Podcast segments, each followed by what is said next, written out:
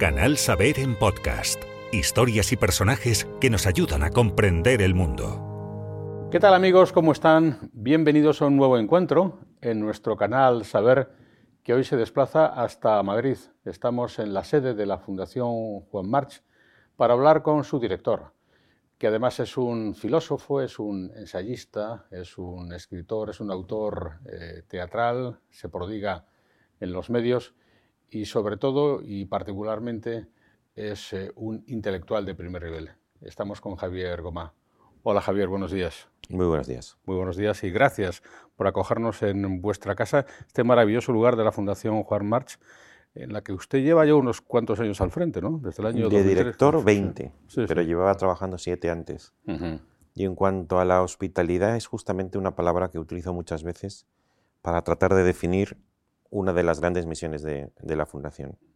El que la gente sienta nuestra hospitalidad. Somos una, fundación del todo gratis, no, nadie paga por entrar a nuestras actividades y no tenemos, por tanto, ansiedad comercial o industrial porque la gente venda o porque compra tickets o que, eh, de alguna manera gaste dinero en, en, nuestra fundación. Lo que sí queremos es invitar a la gente que le guste la cultura a disfrutar de nuestra sede y nuestras actividades y quien quiera es muy bienvenido. El Madrid es un lugar de referencia para las actividades culturales, pero también en el resto de España. Cualquiera que escuche radio clásica o que pueda acceder a otros medios eh, puede comprobar que es una programación netamente cargada de calidad y de cantidad durante todo el año, que dirige Javier, que es eh, doctor en Derecho, que es licenciado también en eh, Filosofía, pero que a pesar de que su condición de letrado del Consejo de Estado le habría llevado por ese camino quizá más formal o más institucional, de siempre se ha dedicado a la escritura, a la escritura del teatro también, luego hablaremos, y siempre anda con un libro. De hecho, creo que el último suyo, que se llama Universal Concreto, está muy caliente desde este pasado otoño y además em, es una especie de kit, usted lo interpreta así, eh, como para que tengamos eh, a mano una caja de herramientas para nuestra cabeza. ¿no? Eh, anteayer em, me invitaron a la presentación de mi propio libro, no realmente era una presentación, sino un acto a propósito de mi libro. Y quiso venir a decir unas palabras la editora del, libro que, cuyo, cuyo sello es, Staurus. Y en la presentación dijo cosas muy bien dichas, muy sinceras, muy entrañables, muy originales. Y una de ellas es que recordó a la audiencia una anécdota que tiene que ver con lo que usted acaba de decir. Y es que en el 2009, cuando publiqué Ejemplaridad Pública, comenté que me habían dicho que justo el día de la presentación había salido a la venta y consulté en Amazon si realmente lo estaba y descubrí que al pie el sistema hacía una de esas recomendaciones. Quien ha leído este libro ha comprado este otro. Y decía yo a la audiencia que el 2009, ¿cuáles piensan ustedes que es el libro que el sistema recomendaba como compatible con el mío? Y entonces dirán ustedes, un libro de Platón, un libro de, Heidegger. No, era un mecano. E, eso, eso, lo recomendaba la editora. Y entonces sacaba, le sacaba punta que me pareció muy idóneo porque dijo, ese mecano que Amazon recomendaba en 2009 es el que está ofreciendo en este libro. Porque en efecto, el resto de mis libros, como lo, cuento en, el prólogo, son el resultado de una visión. Considero que la filosofía es literatura conceptual y que toda auténtica literatura nace de, una vocación y una vocación a su vez se compone de lo que en algún lugar he definido como visión y misión, una visión originaria. Pues bien, los libros que yo he ido escribiendo, la tetralogía y el resto de los libros, son el resultado de esa visión, pero nunca la visión, la visión misma, en su estructura, en sus piezas, en su sistema, había sido objeto de un libro, que es este, Universal Concreto. Es la exposición directa, sencilla, sistemática de la visión en su conjunto, por decirlo así, del mecano. Así que lo que Amazon pronosticó en 2009 se ha cumplido en el 2023-2024. Es curioso que en este caso acierte el algoritmo recomendador porque en el caso de Javier Goma, eh, que se puede conceptuar un poco como representante del humanismo filosófico, a veces subyace ese antagonismo con una tecnología agresiva, con una eh, tecnología subyugante, ¿eh? y en esa dualidad a veces se mueve la dialéctica del ser humano de este, de este momento, del ser contemporáneo. O sea que en este caso no habría dualidad. ¿eh? El humanismo. Yo no la vivo como un, yo, yo personalmente no la, no la vivo como, como, dualidad o como antagonismo. La, nueva tecnología, primero, es un producto humano.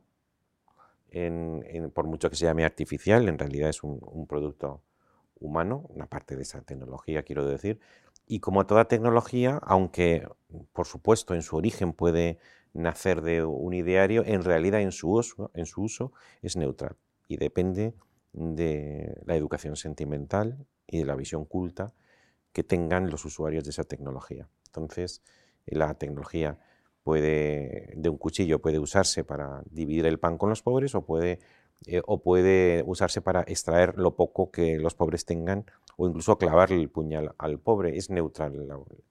Entonces, la inteligencia artificial, la nueva tecnología, los, algoritmos, como siempre, pueden ser utilizados para la desmoralización, para comportamientos antisociales, pero son enteramente susceptibles, de, eso, de hecho nacieron para eso, para hacer la vida más humana, para ahorrarte tiempo, para evitarte rutinas, para conseguirte cosas que de otra manera no podrías conseguir.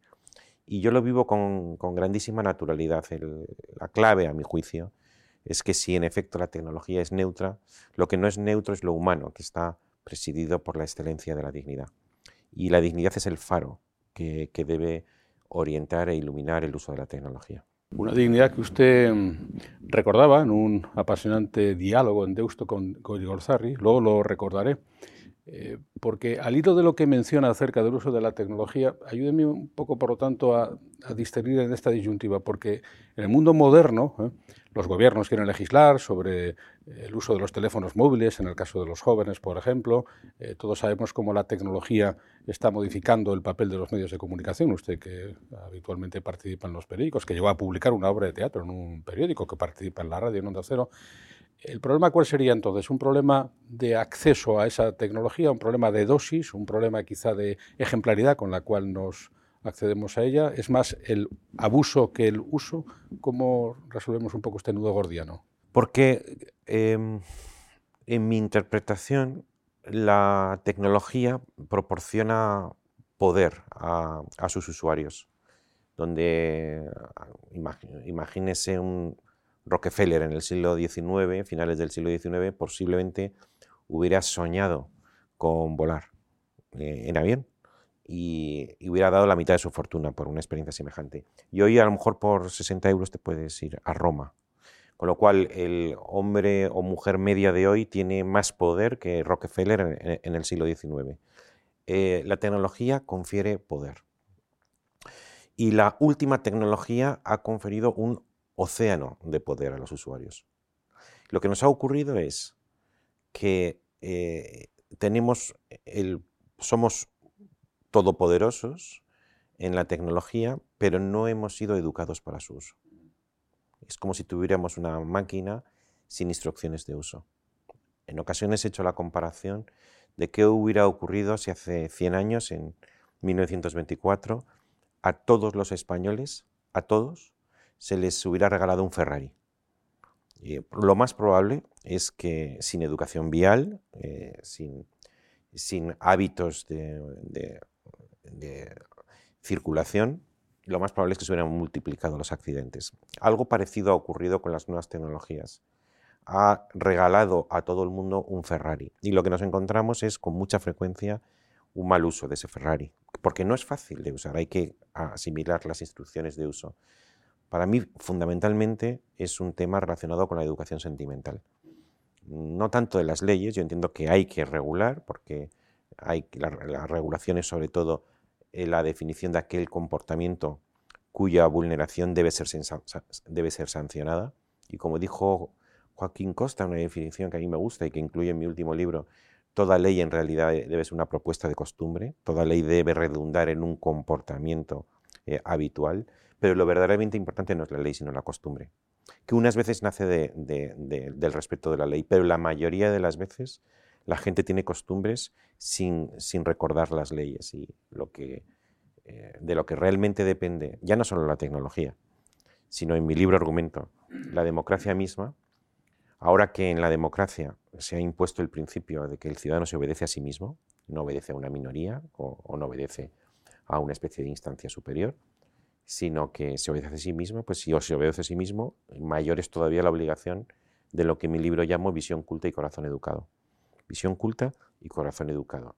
Si queremos remediar los excesos de las nuevas tecnologías o de las redes mediante las leyes, algo se conseguirá, pero será parcial mientras no redunde en un cambio de los hábitos que normalmente nacen de una visión culta y de un corazón educado. Y esta visión que tiene usted del ciudadano en su autogobierno eh, también de la ausencia de una ejemplaridad en los políticos, que por ejemplo yo he visto que en su tetralogía sobre la ejemplaridad también formulaba como que hay una cierta orfandad por parte del ciudadano respecto a una no ejemplaridad de las eh, élites que nos, que nos gobiernan y el papel de la ejemplaridad tan importante que usted destaca también como que estaría un poco ausente en el imaginario colectivo, ¿no?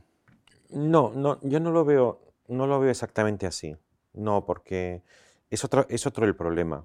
En, mis libros razono que existe y que es principal no tanto la ejemplaridad aristocrática de unos pocos, sino la ejemplaridad igualitaria. De hecho, cuando inicié el proyecto de la ejemplaridad, el principal enemigo de la ejemplaridad era que siempre la ejemplaridad había sido asociada a un cierto aristocratismo, a que era algo que era inherente a un pequeño grupo de personas. Y mi tesis, que es una tesis muy, firme y muy central en, mis posiciones, es que la ejemplaridad es igualitaria. Todos somos ejemplo para todos. Todos tenemos la responsabilidad de nuestro ejemplo. Porque a través de nuestro ejemplo producimos siempre, siempre queramos que no, un efecto positivo o negativo en nuestro círculo de influencia. Es positivo si generamos virtud, es negativo si generamos desmoralización o, conductas antisociales. Entonces, frente a una eh, interpretación de la ejemplaridad, que además no estaba muy teorizada, pero que más o menos venía a decir que un grupo de personas selectas, una minoría selecta, establecía unos patrones que eran de obligado cumplimiento para el resto de la sociedad, muchas veces llamada masa, mi tesis es que no existe masa, sino muchos ciudadanos, todos ellos llamados a, la responsabilidad de, su propio ejemplo, y que debe sustituirse el concepto de minoría selecta que estuvo vigente durante tantos milenios por otro que me parece más conforme con la igualdad, que es el de mayoría selecta, que es el título de, uno de los, capítulos eh, de mi nuevo libro. Entonces, es cierto que, que determinadas eh, clases o grupos tienen una responsabilidad mayor pero no una responsabilidad distinta. Es un plus, no es un novum. Y en, la medida en que los políticos son, de hecho, fuente de moralidad social, porque lo, que ellos hacen o lo que ellos dicen o lo que ellos aprueban tienen un gran impacto en la sociedad. Y de acuerdo con lo que he dicho antes, que cada uno somos responsables de nuestro ejemplo, si el ejemplo de uno produce unas consecuencias más intensas o más amplias, su responsabilidad es mayor, pero no distinta de la de cualquiera de los ciudadanos. Y esa es una tesis que para mí es muy importante porque es preciso, si queremos hacer una buena teoría de la ejemplaridad, em, depurarla de elementos o resabios eh, aristocratizantes y llevarlos al terreno de la igualdad. Sería muy interesante eh, abundar en esta tesis en el debate público, porque a veces ocurre, eh, señor Gomá, que los extremos y las aristas extremas generan movimientos indeseables, movimientos ultras a un lado y a otro, producto justamente de la desautorización un poco totémica que se hace de los... Y en ese sentido, si interpreto bien su pensamiento, usted básicamente es optimista. Creo que he leído que usted dice que si cualquier ciudadano de cualquier época del mundo tuviera que escoger en qué momento de la historia vivir, escogería este, ¿no? Es totalmente cierto lo, primero, lo segundo que acaba de decir, pero yo matizo lo primero. Es totalmente cierto y además em, usted ha mencionado que acabo de sacar un libro, lo cual es cierto, pero es que voy a sacar ahora otro de conversaciones con Pedro Ballín que se titula Verdades penúltimas y cuyo subtítulo más o menos es ¿Por qué si vivimos, si la democracia liberal es el mejor momento de la historia, estamos todos tan enfadados? Pero el primer presupuesto de esta afirmación o de esta pregunta es que vivimos el mejor momento de la historia. Vivimos el mejor momento de la historia. No solamente, como es obvio, en terreno material. Antes hablaba de que Rockefeller hubiera dado la mitad de, su fortuna por volar y hoy quien más, quien menos, si, si tiene eh, cierta habilidad en conseguir los billetes, puede volar a Roma y volver eh, por 80, 80, euros. Por no hablar de la esperanza de vida, la higiene, eh, la, riqueza material, la tecnología que hemos mencionado antes, sino sobre todo el progreso es moral. El progreso es moral. Porque si uno se remite a las bolsas más discriminadas históricamente, esas minorías y en algún caso no minoría, que han sufrido eh, la discriminación y le preguntas en qué época querrías vivir. Es decir, aquellas minorías que no han estado dotados de poder, pero sí de dignidad, y porque ha prevalecido el poder sobre la dignidad, han estado discriminados, y les preguntas en qué época les, les gustaría vivir, vamos a hablar de, de, un grupo que no es una minoría, de las mujeres. ¿En qué época le gustaría a una mujer vivir? Y ahora de, eh, sectores normalmente minoritarios. A un pobre, ¿en qué época le gustaría vivir? A un enfermo, o a un discapacitado, o a un parado, o a un viejo con su pensión, o a un eh, extranjero que viene a, España, o a un disidente, o a un preso. Em, estoy hablando todo el rato de personas que han sido históricamente discriminadas porque su dignidad no ha sido reconocida y todos ellos responderían que hoy, porque hoy su dignidad está mucho más reconocida que en todos los tiempos anteriores. Por eso eh, yo tengo un capítulo en mi último libro que se titula Somos los mejores. Aunque luego lo matizo diciendo, quizá una fórmula más prudente de decir lo mismo es, mm, somos imperfectos, con el matiz de que somos los menos imperfectos de toda la historia. Entonces, sí que objetaría, eh, y, lo hago eh, con frecuencia en las entrevistas, la etiqueta de optimista porque no me considero optimista. Sí por optimista se entiende algo así como un pronóstico de futuro o la admisión de una, de una ley de la naturaleza que llevará al resultado que, hoy disfrutamos y que pronostique que en el futuro esto va a continuar. No hay una ley filosófica que explique la historia, no hay una ley de la naturaleza. Eh, justamente la visión culta es una visión de, lo histórico, de lo, de lo contingente, de lo mudable, de lo humano, de que no hay una conquista que no sea enteramente reversible, que si hemos llegado a, estos, a, estas orillas podemos naufragar en, cualquier momento. Lo que ocurre es que no desde el punto de vista em, de la ley necesaria, sino simplemente de la verificación de los hechos, pues hemos visto que en los dos últimos milenios Hemos mejorado en el último milenio, en los últimos 500 años, en los últimos 100, en los últimos 50, y cuando se hace a vista de pájaro una, eh, una descripción de por dónde va la historia, uno comprueba dos cosas. Primero, que, o tres cosas. Primero, que esto que digo es compatible con desgracias y tachaduras personales, que la historia progresa, pero mucha gente se queda en el camino.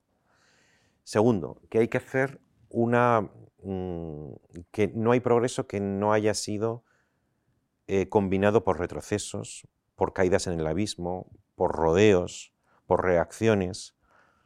Y, me gusta decir que si uno le hubiera preguntado a un contemporáneo, uno que hubiera nacido en 1890 y muerto en 1960, contemporáneo por tanto de las dos guerras mundiales, y le hubieran dicho si el mundo progresa, hubiera dicho que no, que al contrario, el mundo ha entrado en una decadencia irreversible y yo diría, tienes, comprendo enteramente lo que estás diciendo, pero no tienes razón.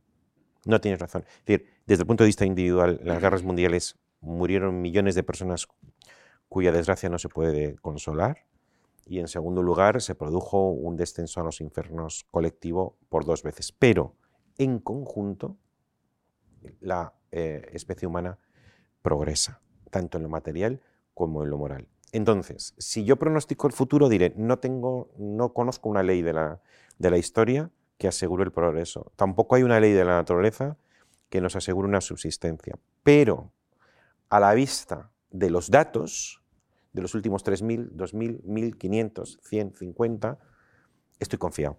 Que no es lo mismo que ser optimista. Soy un hombre confiado, pero no optimista. En todo caso, será una herramienta de la caja de herramientas del kit de goma del que hagamos uso también y reivindiquemos, porque a veces ocurre que tenemos un cierto desasosiego vital, producto probablemente de la melé política permanente o producto de esa especie de frentismo en que la sociedad está inmersa y perdemos esa óptica, esa dimensión que usted nos da, de, en efecto, del progreso y de la época que vivimos. ¿eh?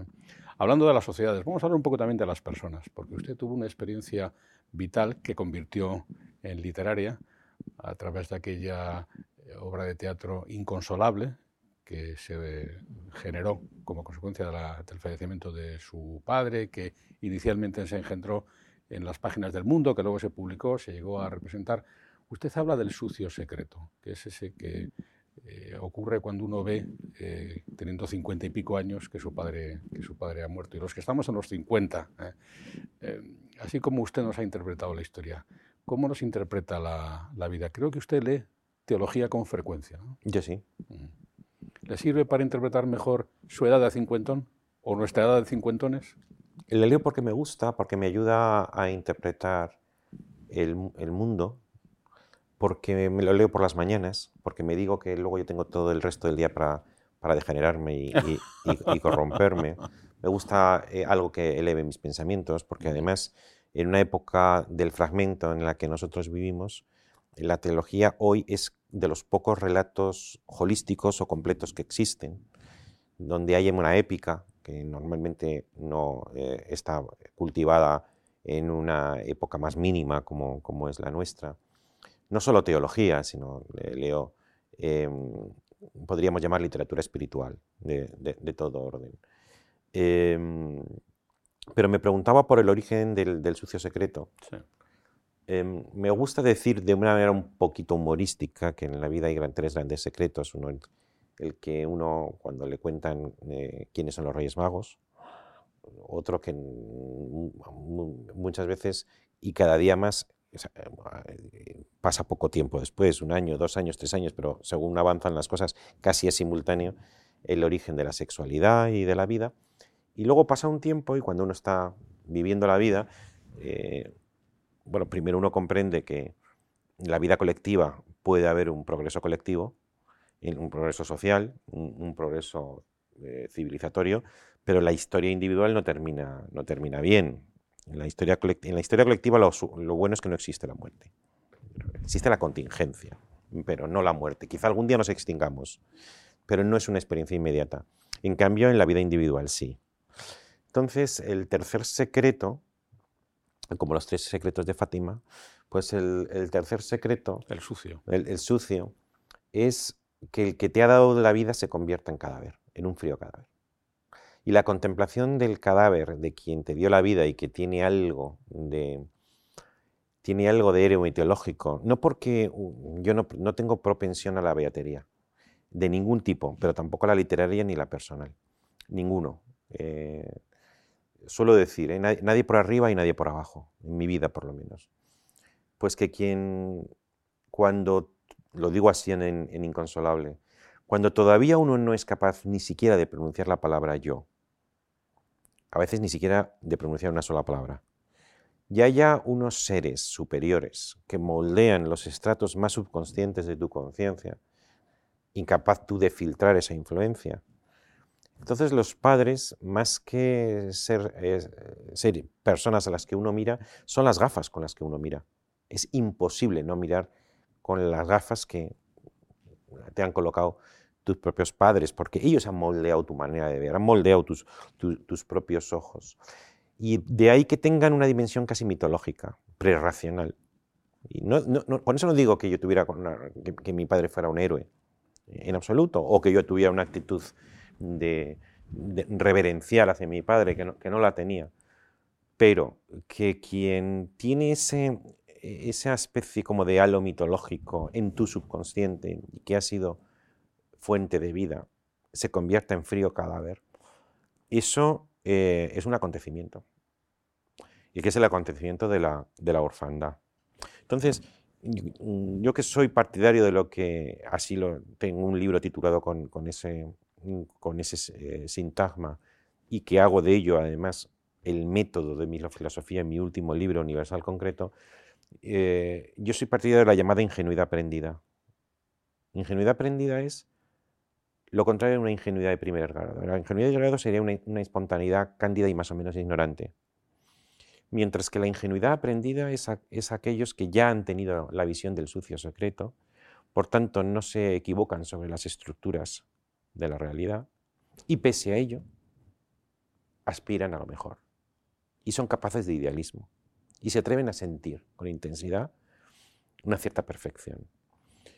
Y eso lo eliges frente al cinismo o el descontento o el resentimiento. Entonces, el acontecimiento de, la orfandad me ayudó a, configurar con mayor fuerza todavía esa eh, ingenuidad aprendida, que no nace del desconocimiento, sino de la elección. Y justamente en el papel de esa ingenuidad aprendida, me imagino que se lo habrán preguntado muchas veces, pero me es útil preguntárselo, ¿qué papel jugaría Dios? ¿En qué medida uno puede vincular esa esperanza ingenua ¿eh? a un ser superior del que, por ejemplo, versa la teología que usted frecuenta? Hay un, hay un, hay un asunto que creo que es eh, importante decir de antemano. A mí no me gusta manosear el concepto de Dios. Hay un, me parece que era Manuel Vicente que tenía un cuentecito que llama No pongas tus sucias manos sobre Mozart, que era, me parece recordar cuando leí el, cuentecito, que era un, hijo que ponía, que cambiaba eh, en el tocadiscos el, eh, el disco de Mozart y ponía una música pop del, tiempo. A mí no me gusta que se manosee a Dios. Eh, me parece que es un concepto que merece respeto. Entonces le, dediqué un libro, el último de la tetralogía, que se titula Necesario pero imposible o qué podemos esperar, sobre la base de que los tres primeros libros de la tetralogía versaban sobre la experiencia, sobre aquello que todo el mundo puede compartir con independencia de sus creencias sobre, eh, sobre el más allá. Mientras que el último, ¿qué podemos esperar?, trataba seriamente eh, sobre una hipótesis, y es que la vida eh, de la subjetividad se pregunta si, la vida de la subjetividad es una vida que termina con la muerte o tiene continuidad. Y además llamaba la atención sobre el hecho de que la filosofía, que había hecho del tratado de la inmortalidad del alma un tratado central desde Platón hasta Kant, sin embargo, después de Kant había abandonado este tratado y lo había confiado o bien a la teología, o bien a la religiosidad, o bien a la espiritualidad o a los movimientos piadosos pero que renunciara a ese problema me parecía una anomalía extraordinaria. Y en ese libro, Necesario pero imposible o que podemos esperar, anunciaba otro, que es los dos que uno de los dos que tengo en, la bodega para, como proyecto para los próximos años. Uno de ellos es lo que ya he retomado, que es una novela con el título Lo quiero todo, una novela de educación. Y el segundo libro, sobre el que tomo apuntes constantemente de los últimos diez años, se titula precisamente Dios escondido, que trata de explicarse eh, a sí mismo si Dios existe, ¿por qué no es evidente? Y es un concepto distinto del Dios desconocido. Dios desconocido es que hay una larga tradición de lo que llaman teología negativa, eh, que, cuyos, mm, mm, cuyos autores eh, razonan que si existe Dios, tiene que trascender el pensamiento o el conocimiento como dice el pseudo Dionisio, si eso, es, si, eso es Dios, es que no es Dios. Pero yo no voy por ahí, yo no voy por el Dios desconocido, que es una materia que sobre todo concierne a los eh, especialistas, sino al Dios escondido. Y es por qué si existe Dios no se manifiesta en la evidencia. Es una pregunta que a mí me interpela muchísimo, eh, que creo que está involucrada en muchas cosas y a la que pretendo dar respuesta cuando termine mi novela aquello, creo que era Voltaire, eh, manifiéstate, eh, será que no existes.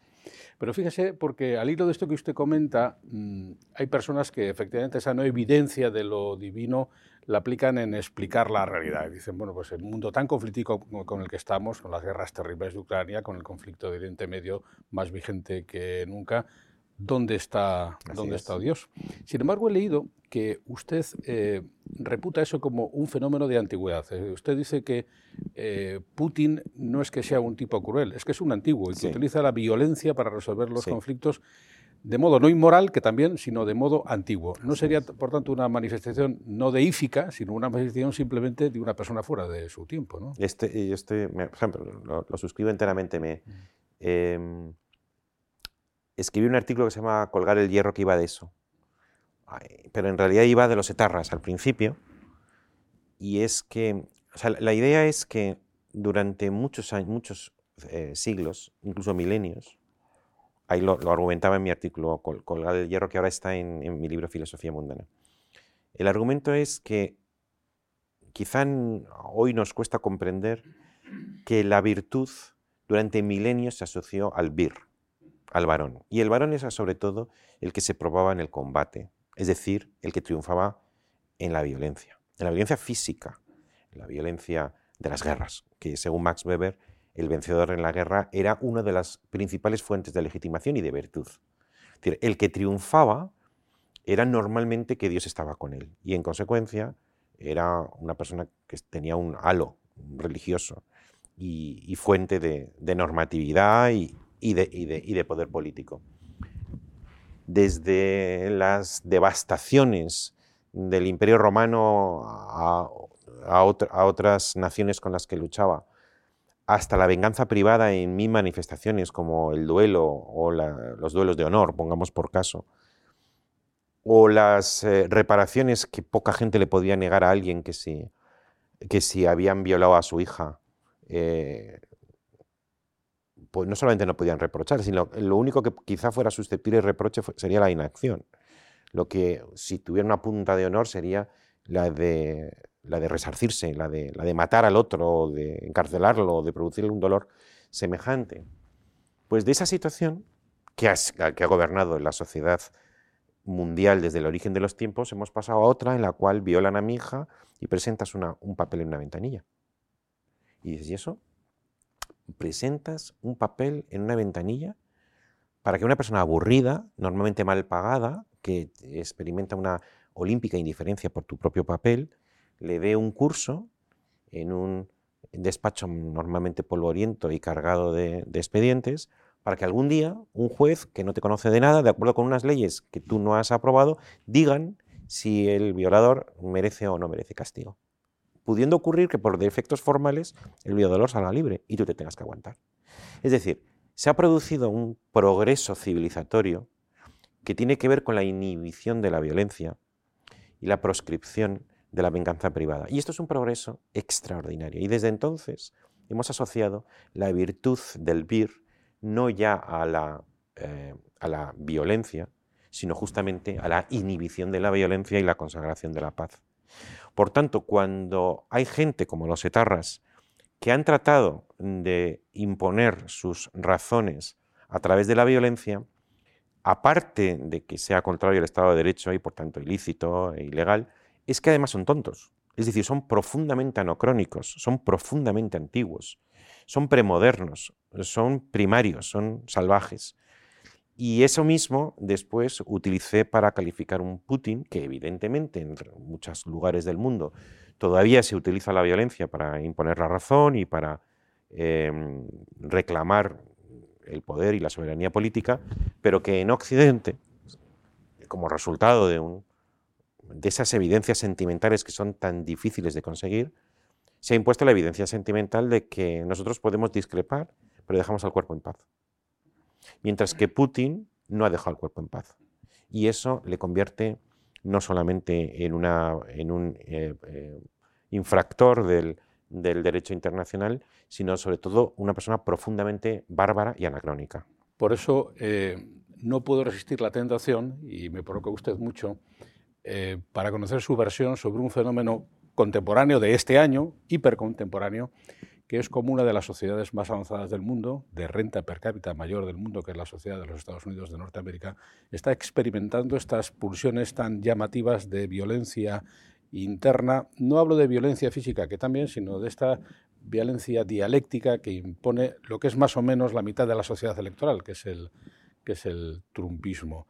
Es paradójico porque digamos que la no formación o la antigüedad en los conceptos no va paralela con la vigencia de la renta per cápita, sino que en el caso de Estados Unidos parece lo contrario. Cuanto más, más violento, ¿no? cuanto más, menos preparado. ¿Qué versión le da usted al problema yankee en este momento, Javier? Sí, sí, es que además lo, vamos, el, el libro de Universal Concreto, tanto también el que, el que he publicado en octubre, pero también el que voy a publicar ahora con, Pedro Ballín, que se llama Verdades Penúltimas, tratamos el tema y que, es el que antes he mencionado. ¿Por qué, si somos los mejores, estamos enfadados? Entonces, en mi libro, tengo un, en el libro Universal Concreto, tengo un capítulo que se, que se titula Somos los mejores, pero otro capítulo que se titula Las causas de nuestro actual descontento. Es, es, decir, el retrato de nuestra sociedad contemporánea sería incompleto si dijéramos solo somos los mejores. Porque esto nos podría llevar a una especie como de triunfalismo, o que estamos más o menos satisfechos con ese logro colectivo. No, no, no. Somos los mejores, pero estamos profundamente enfadados, estamos cabreados. Y en el libro me planteo cuáles son las causas de ese, descontento. Y digo que son cuatro. Pero no voy a contar las cuatro, porque si no, no, no, no, Pero voy a contar una, mm. Que puede tener, creo que ver es la cuarta de las cuatro que, estudio en mi libro. La cuarta es la siguiente, que quizá pueda tener con... No, quizá a mi juicio es la hipótesis que explica eh, parte de ese descontento norteamericano. Y es que después de la Segunda Guerra Mundial, debido a las tres otras causas que, analizo en mi libro, la democracia liberal produce un descontento. El descontento es inherente a la condición moderna. Eh, desde el principio se produjeron unos progresos extraordinarios, tanto en lo material como en lo moral, pero al mismo tiempo hubo una sensación de tedio, de, angustia, de, infelicidad, que se expresa en poetas, en Baudelaire o en, la música, que es muchas veces una música trágica, desgarrada. Dolor y modernidad, descontento y modernidad van juntos. Pero después de la Segunda Guerra Mundial, durante la Guerra Fría, ese descontento se podía canalizar atribuyéndolo principalmente a la existencia del otro polo, del comunismo.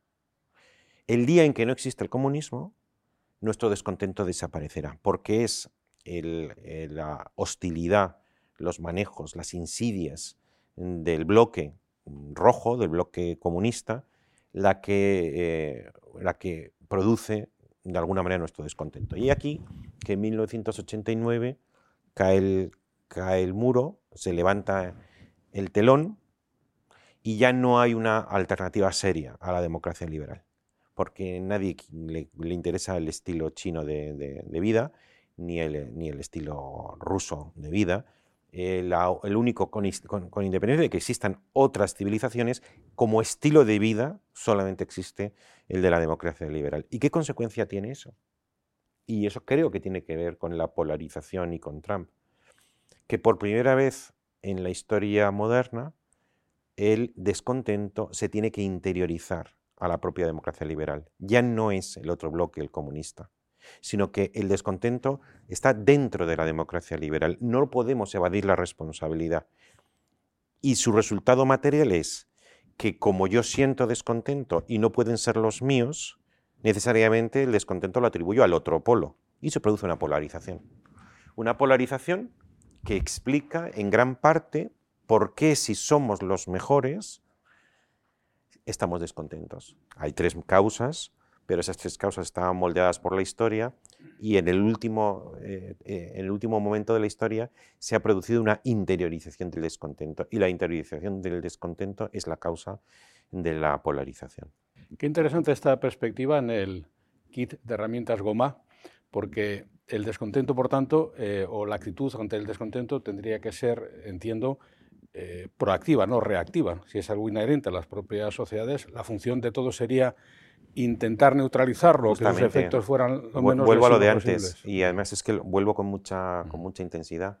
Es que lo que, se, lo que necesita en especial la democracia liberal es la educación sentimental de sus ciudadanos. Fíjate, o fíjese, en, yo en mi libro argumento que hay dos polos de la, del estado actual de la cultura, un, polo cultural y un polo estrictamente político. En el estado, en, lo que se refiere a lo cultural, mi libro defiende que vivimos en, un estado de vulgaridad, estado general de la vulgaridad. En mis términos, vulgaridad no necesariamente es negativo, al contrario, es un progreso social, porque es la realización histórica de la igualdad. Lo que ocurre es que la vulgaridad no es el estado de partida, del estado de llegada, sino el estado de partida. Es, por tanto, susceptible de una reforma en dirección a la ejemplaridad, la ejemplaridad igualitaria y la ejemplaridad de la mayoría selecta que, antes, que, que antes mencionaba. Pero en lo político no. En lo político la democracia liberal es la estación termini. Hemos llegado al final.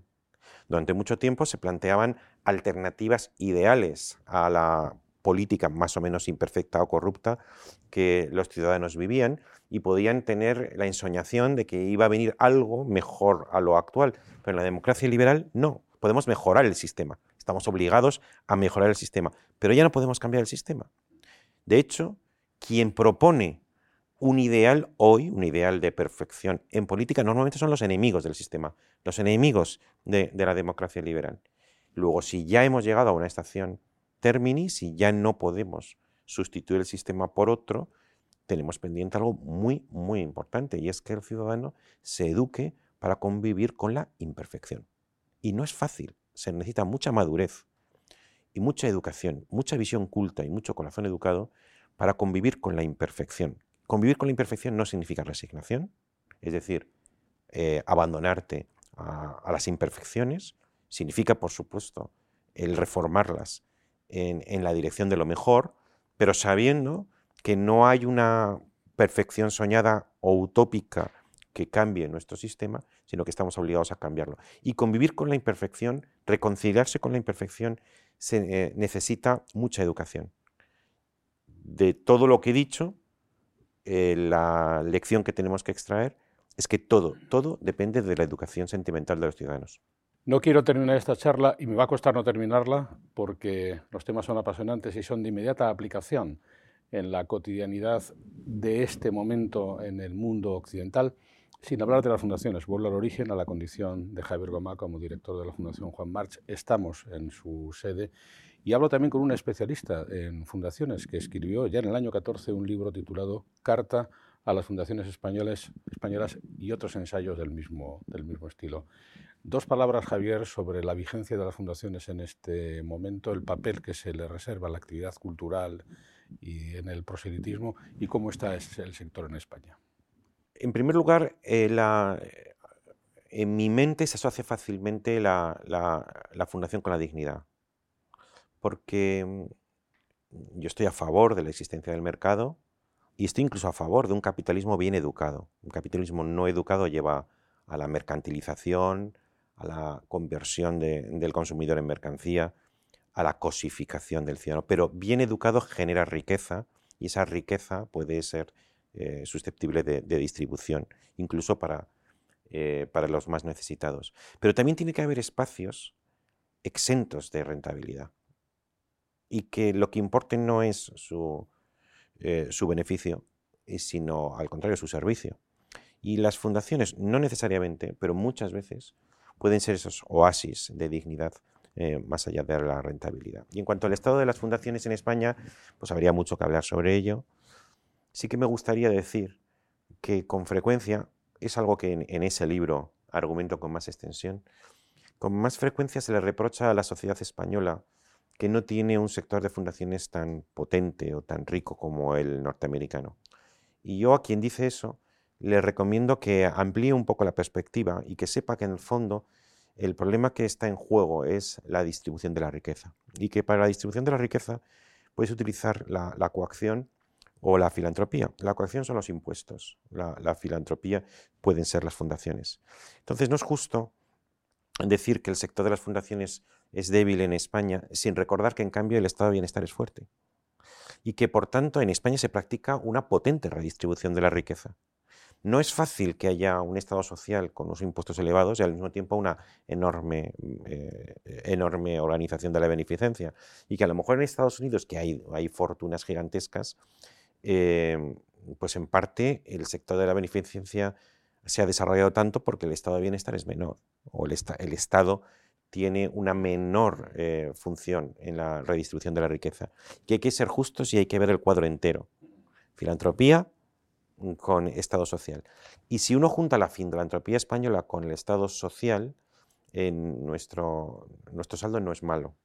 Lo que ocurre es que no es fácil pagar muchos impuestos y al mismo tiempo gastarse más dinero en la filantropía. Y con todo, se está produciendo una educación sentimental también en eso tanto de los ricos como de la sociedad para eh, instrumentalizar parte del deseo que desean eh, redistribuir a través de las fundaciones. Diré, para terminar, por mi parte, que, cosa que suelo repetir aquí mucho, que ganar dinero es muy difícil, que gastar dinero es muy fácil, pero que gastar dinero bien es también muy difícil. A veces es más difícil que ganarlo. Javier, que además participa perdón, en la fundación del Teatro Real o en la Ortega y Gasset. Ha sido un placer. También para mí. Pensar hablando, ¿eh? que es algo que tenemos que hacer mucho en este momento y seguro que tenemos oportunidad de reencontrarnos en una otra oportunidad aquí en La Juan Más y por supuesto con Javier Gomá. Gracias por acogernos. Y a ustedes gracias por acompañarnos. Hasta una próxima oportunidad aquí en nuestro canal Saber. Gracias por escuchar Canal Saber en podcast. Tenemos muchas más historias y personajes que descubrir juntos.